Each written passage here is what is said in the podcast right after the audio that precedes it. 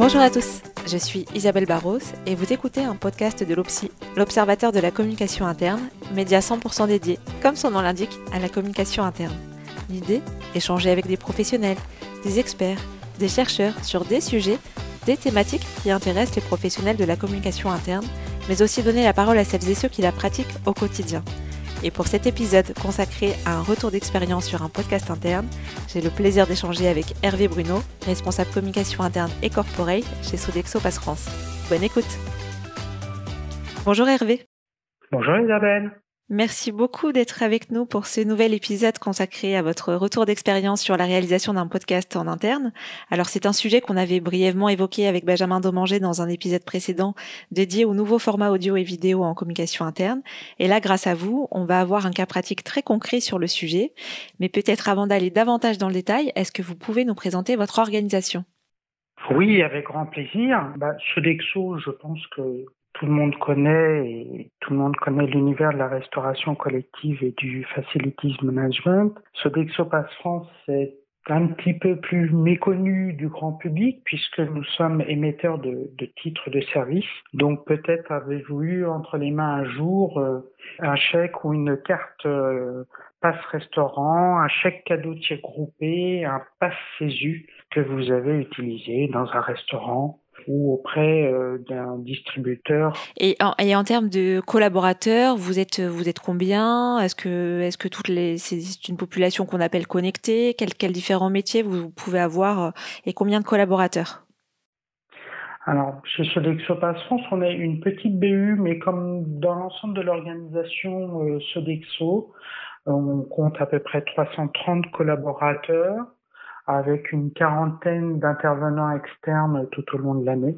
On est répartis euh, à Nanterre pour le siège social, ainsi qu'en province au travers d'une dizaine d'agences, essentiellement composées, même exclusivement composées de commerciaux, et puis un site de production de chèques papier, toujours, puisque c'est encore euh, un support qui est valable auprès de nos clients, et puis deux plateaux d'assistance téléphonique localisés sur la région rémoise.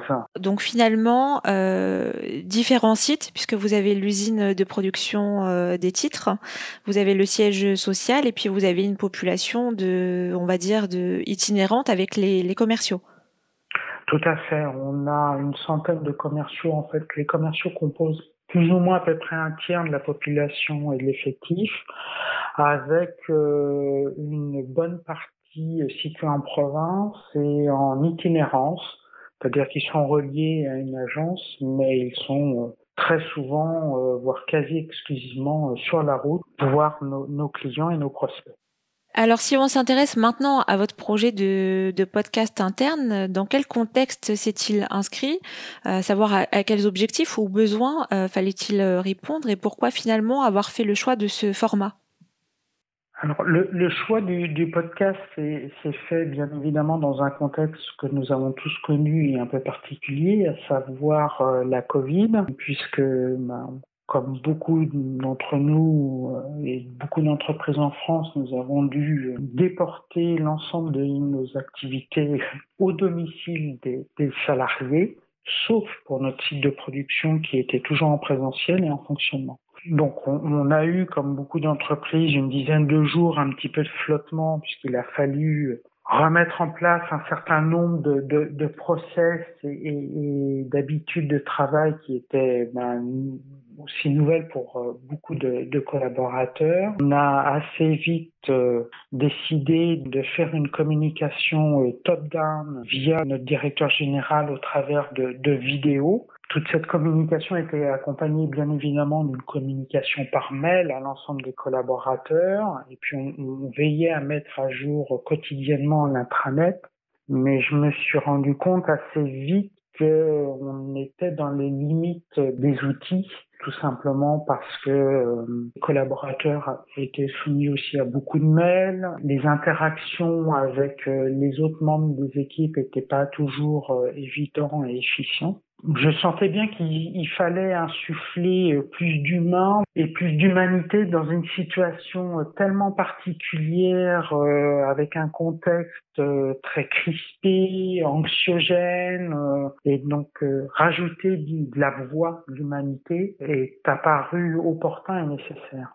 Ça me semblait important aussi que les collaborateurs aient le moyen de partager les expériences personnel et professionnel euh, de confinement qui était vécu euh, différemment par chacun d'entre nous. On avait démarré une période d'activité partielle pour certains d'entre eux, mais on avait aussi des fonctions qui étaient en surcroît d'activité je pense par exemple aux ressources humaines, hein, euh, très concrètement. C'était effectivement le moyen de faire découvrir au-delà des personnalités des métiers euh, pointus et peu exposés, ou au contraire qui sont euh, très fantasmés. Et c'était aussi une façon un peu de revenir dans le réel, dans un contexte où tout était un peu irréel. C'est-à-dire que ce qu'on a vécu au mois de mars et d'avril, personne ne l'avait connu. Donc si, si, on revient un peu sur vraiment sur le, le, podcast à proprement parler dans le détail, alors bon, je vais poser beaucoup beaucoup de questions euh, en même temps, mais vous avez en mhm. partie répondu sur la ligne euh, éditoriale. Donc euh, j'ai cru comprendre que c'était un retour d'expérience finalement des, des collaborateurs.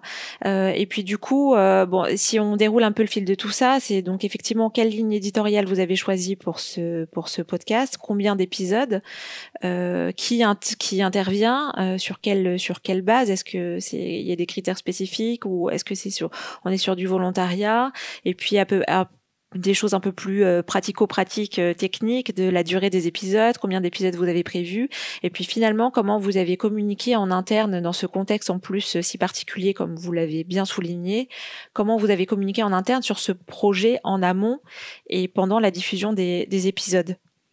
Tout d'abord, le, le, déclencheur a été une série de podcasts proposés par la FI. Et j'ai vu l'opportunité de proposer ce, ce médium à ma direction générale. On a rapidement fait une sélection de prestataires, la mise en place de cette collection de podcasts, puisqu'on a, on a choisi de démarrer par une collection de quatre podcasts, a été un petit peu long compte tenu de l'environnement de travail euh, que représentait cette période euh, Covid-19. Le choix, si on peut parler de choix euh, des, des, collaborateurs, s'est fait en fait assez naturellement. On a démarré par euh, une collaboratrice qui est la responsable paye, qui était elle dans une, une vague, un tsunami de, de travail et qui représentait l'intérêt suivant, c'est-à-dire que elle n'était pas en activité partielle, au contraire, elle travaillait de chez elle, et c'est la mère de trois enfants. Sa situation faisait écho à la situation que vivaient de nombreuses femmes dans l'entreprise, mais aussi en France à ce moment-là. Et on a démarré avec ce premier podcast. Naturellement, euh, on a tiré cette pelote avec cette vision de ce qui était différent avec l'arrivée du Covid, dans la façon de travailler, dans la relation aux autres. Et on a euh, fait un second podcast avec un commercial en province. Donc on avait pu cette vision parisienne sur sa relation commerciale, qui changeait bien évidemment. On a continué avec euh, bah, les métiers qui sont au cœur du digital, hein, euh, à savoir euh, une PO, une process owner, qui avait l'intérêt, elle, par contre, d'être arrivée deux mois avant. Donc elle était toute nouvelle dans l'équipe un profil très jeune en plus, hein, 25 ans, qui du jour au lendemain euh, s'est retrouvé confiné et a géré des projets euh, de, de, grande ampleur euh, alors qu'elle n'avait à peine mis le pied dans l'entreprise. Et puis on a fini avec notre responsable juridique qui lui a été très sollicité pendant toute cette période et, et, et, le fil conducteur de, de, tout ça, en tout cas ce qui faisait partie du cahier des charges, ça a été de leur dire très ouvertement que on n'était pas uniquement dans une interview. Ce que je voulais, c'était une conversation immersive.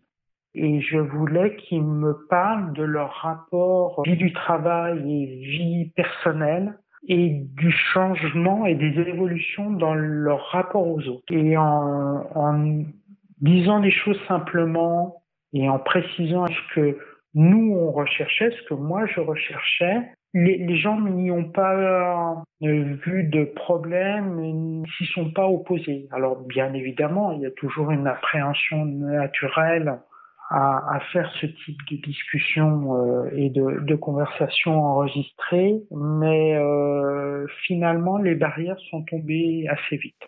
Donc on sent quelque chose de, très humain et finalement qui, même s'il y avait un fil conducteur derrière tout ça, euh, a été finalement quelque chose de très naturel. C'est naturellement que les choses se sont mises en place sur, sur le choix des, des sujets, si je puis dire, ou en tout cas des collaborateurs qui pouvaient être interviewés.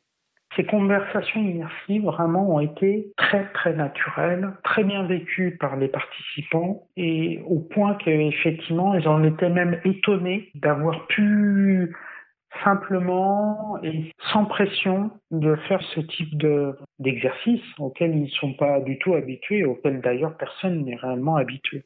Je vous confirme. et, je, je pense que ça a été une des clés du succès, c'est-à-dire de leur proposer de réaliser ensemble un podcast sans barrière, sans principe de censure, c'est-à-dire que je leur ai indiqué dès le départ que le producteur, celui qui avait le final cut, c'était eux, c'était pas moi, que je serais simplement vigilant à ce que certains propos peut-être ne figurent pas, mais là pour des raisons peut-être de, de stratégie d'entreprise ou de choses comme ça. Et in fine, on n'a eu aucune retouche en tout cas, moi, je ne suis intervenu sur aucun des podcasts euh, au moment du, du montage et de la diffusion finale, qui est la preuve d'une extrême confiance entre euh, le journaliste, les interviewés et l'entreprise. Et je reviens sur des éléments un peu plus techniques. Euh, sur la durée des épisodes, vous, aviez défini une, limite ou, pas Et puis euh, finalement, comment vous avez euh, présenté ce projet à l'ensemble des collaborateurs en amont de la réalisation? Alors, ce qui a été défini dès le départ, effectivement, avec l'agence, c'était que je voulais quelque chose de très qualitatif. Donc, on a travaillé ensemble sur un, fil rouge que je voulais voir sur chaque podcast. Ils m'ont proposé euh, un certain nombre d'habillages euh, musicaux euh, que l'on a validés ensemble. On a bien évidemment intitulé ces podcasts pour se les approprier. Et on a défini une durée relativement courte. Je ne voulais pas que les podcasts excèdent 10-12 minutes. Une raison à cela, euh, c'est que les salariés étaient toujours en activité. On doit prendre en ligne de compte le fait qu'ils doivent aussi euh, travailler et ne pas se disperser sur l'ensemble des informations qu'on peut leur communiquer. Et puis c'est un format aussi nouveau et j'appréhendais aussi la façon dont euh, les collaborateurs allaient s'approprier ce nouveau média. Donc on est resté sur un format euh, relativement court qui a euh, tenu in fine toutes ses promesses. Et sur le sur la diffusion, euh, quel moyen de diffusion vous avez euh, privilégié pour pour pousser finalement ces épisodes vers les équipes? Alors j'ai commencé en mettant à disposition le premier podcast sur l'intranet et j'ai communiqué au travers d'une newsletter de l'intranet qui récapitulait l'ensemble des nouvelles informations qui étaient publiées sur euh, cet outil. Malheureusement, le taux d'écoute de ce premier podcast n'a pas été aussi important que je l'avais souhaité, ce qui m'a amené à, repenser la communication vis-à-vis -vis du podcast en envoyant un mail spécifiquement à chaque diffusion et à chaque euh, nouveauté, en plus de sa présence sur l'intranet. Et les collaborateurs ont pris le temps, trois jours, dix jours, quinze jours après, de réécouter le, le podcast euh, pendant un, un, moment de pause, euh, en tout cas un moment qui leur était le plus approprié. Et sur, et sur la communication en amont du, du projet, est-ce que c'est un projet finalement que vous avez diffusé euh, à l'ensemble des équipes en disant euh, euh, voilà, on a ce projet, on souhaite réaliser des épisodes sur votre vécu de la crise Covid. est-ce que c'est c'est quelque chose que vous avez présenté? D'accord. En fait, il n'y a eu aucune communication en amont sur la réalisation de ces podcasts. Encore une fois, ces podcasts ont été une réponse à une situation particulière vécue par l'ensemble des collaborateurs, à savoir cette situation de télétravail forcé et de confinement. D'accord. La réalisation des podcasts ne s'inscrivait absolument pas dans une stratégie de communication qui avait été définie et qui avait été mûrement réfléchie. On a été vraiment sur une, une situation très réactive. Très réactive et puis très spontanée aussi, quelque et part. Très spontanée, bien évidemment. D'accord. Alors, de façon assez concrète, vous avez fait appel à un, prestataire. Comment s'est opérée la répartition entre le travail du prestataire et, et vos ressources en interne? Donc, on, on, a bien compris que vous étiez euh, pour beaucoup aussi au cœur de, au cœur de ce projet euh, au titre de vos fonctions de, de, de, communication interne. Et puis, à quelles contraintes aussi euh, techniques vous vous êtes heurté À quelles difficultés vous avez dû faire face si s'il si, y en a eu. Finalement voilà comment s'est opéré euh, le choix de ce prestataire? Alors vous l'avez évoqué ça, a été je pense induit par le, le, ce que vous évoquiez sur le fait euh, que l'AFSI a lancé aussi à cette occasion euh, des podcasts. Mais finalement euh, la répartition du travail entre le prestataire et vous comment comment ça s'est passé euh, qu'est-ce que ça représente en fait je me mets à la place d'un communicant interne en poste qui souhaiterait pouvoir mener ce projet par exemple avec un prestataire? Euh, finalement euh, quelle charge ça représente euh, en interne ce type de projet? Je crois que la, une des clés du succès des, des, podcasts nous a été la relation de confiance qui a été établie avec le prestataire et la façon dont on a défini les rôles de chacun. Moi, j'avais une petite idée en tête qui était effectivement sur la durée avec un fil rouge que je voulais voir au travers des différents podcasts de la collection. À partir de là, j'ai laissé carte blanche au journaliste en lui indiquant que je ne serais pas censeur et que je souhaitais qu'une une, confiance soit euh, réelle et sincère avec la personne interviewée. Donc à partir de là, il a pris, prenait contact avec euh, les, les différentes personnes que qu'on avait identifiées en interne et il avait un premier entretien qui permettait de savoir si ça matchait. Il est important aussi de faire ce travail puisque, encore une fois, tout le monde n'est pas nécessairement à l'aise dans, ce type de, de situation. Et il reprenait rendez-vous, un deuxième rendez-vous, pour effectuer l'entretien plus long. En général, c'était des entretiens d'une heure avec la personne.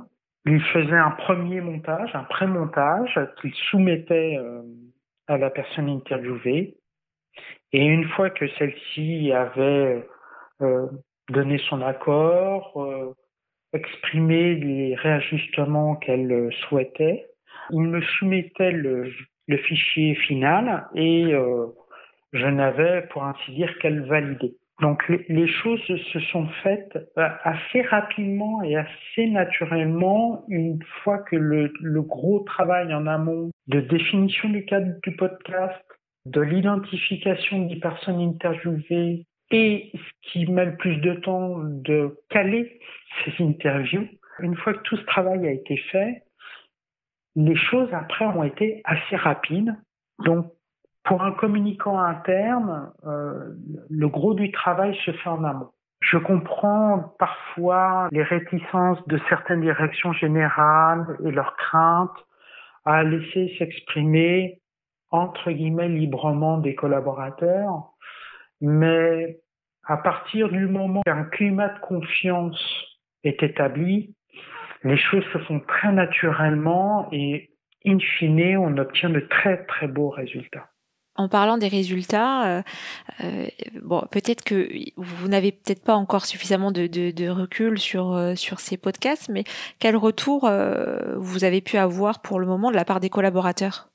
Au début, ça a été de la surprise, puisque effectivement, comme je vous l'ai indiqué, la mise en place des podcasts n'avait pas été quelque chose de préparé, ne s'inscrivait pas dans une stratégie de communication globale et il n'avait pas été communiqué au préalable. Donc, la première chose qui est apparue, c'est effectivement de la surprise. Plutôt agréable d'ailleurs, cette surprise, puisqu'il n'y était pas du tout habitué. Et, et, très vite, euh, effectivement, on a eu, on a vu les premiers commentaires qui sont apparus, notamment au travers du, du site internet où le podcast, où les podcasts euh, étaient et sont toujours disponibles, avec des commentaires très positifs. Et ça a été appuyé par euh, des statistiques qui nous permettaient de connaître le, le, le nombre de personnes qui s'étaient connectées à la, à la lecture de, des podcasts.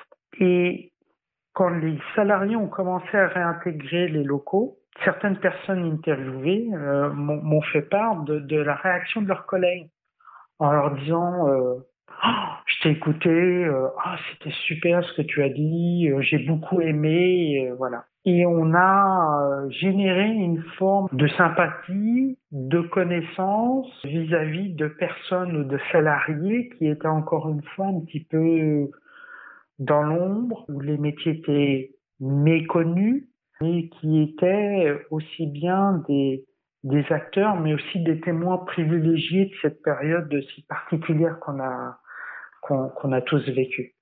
Et ça a encore une fois ramené une, une, une couche d'humanité dans les rapports dans l'entreprise.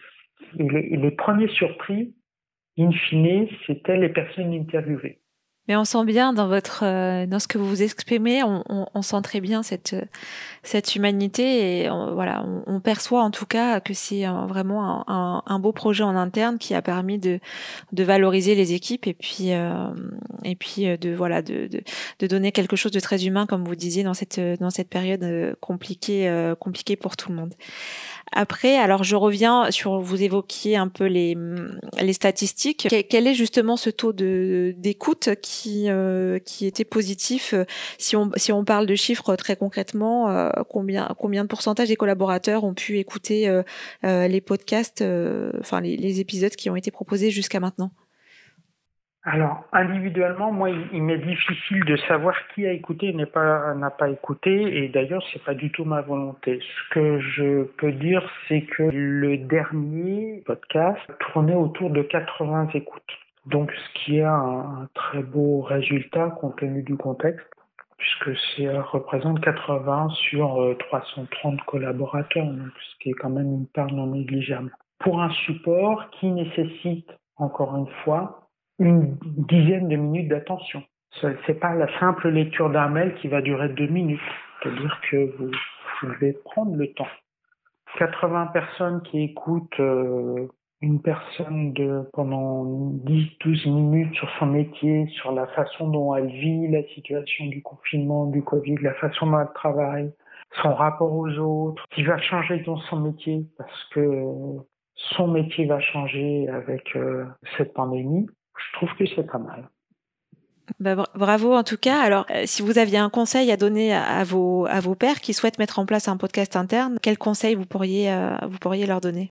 Je pense que le conseil qu'on peut donner euh, pour avoir des, des, podcasts qui soient réussis, intéressants et qui s'inscrivent dans la durée, c'est d'établir dès le départ un contrat de confiance entre vous et la personne interviewée.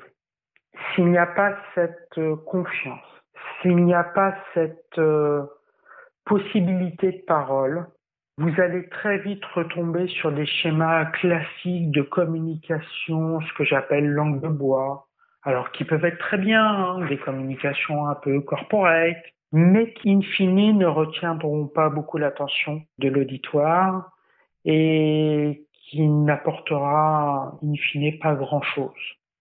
Et donc, si vous inscrivez pas ce podcast dans une confiance dans la parole, une liberté d'expression, vous ne réussirez pas à faire un bon podcast. Merci beaucoup Hervé de nous avoir fait part de ce beau projet et bravo, euh, bravo aussi euh, euh, aux équipes de chez Sodexo Passe France qui, qui ont l'air d'avoir livré de, beaux témoignages. Bravo à vous et merci pour votre retour d'expérience. Merci à vous. Ce podcast est maintenant terminé. Merci beaucoup pour votre écoute. Le lien et la synthèse de l'épisode sont disponibles sur le site de l'OPSI, obs-ci.fr, rubrique podcast. Si vous souhaitez réagir à cet échange, proposer des sujets ou participer à un épisode, une adresse mail contact at obs-ci.fr. À très bientôt.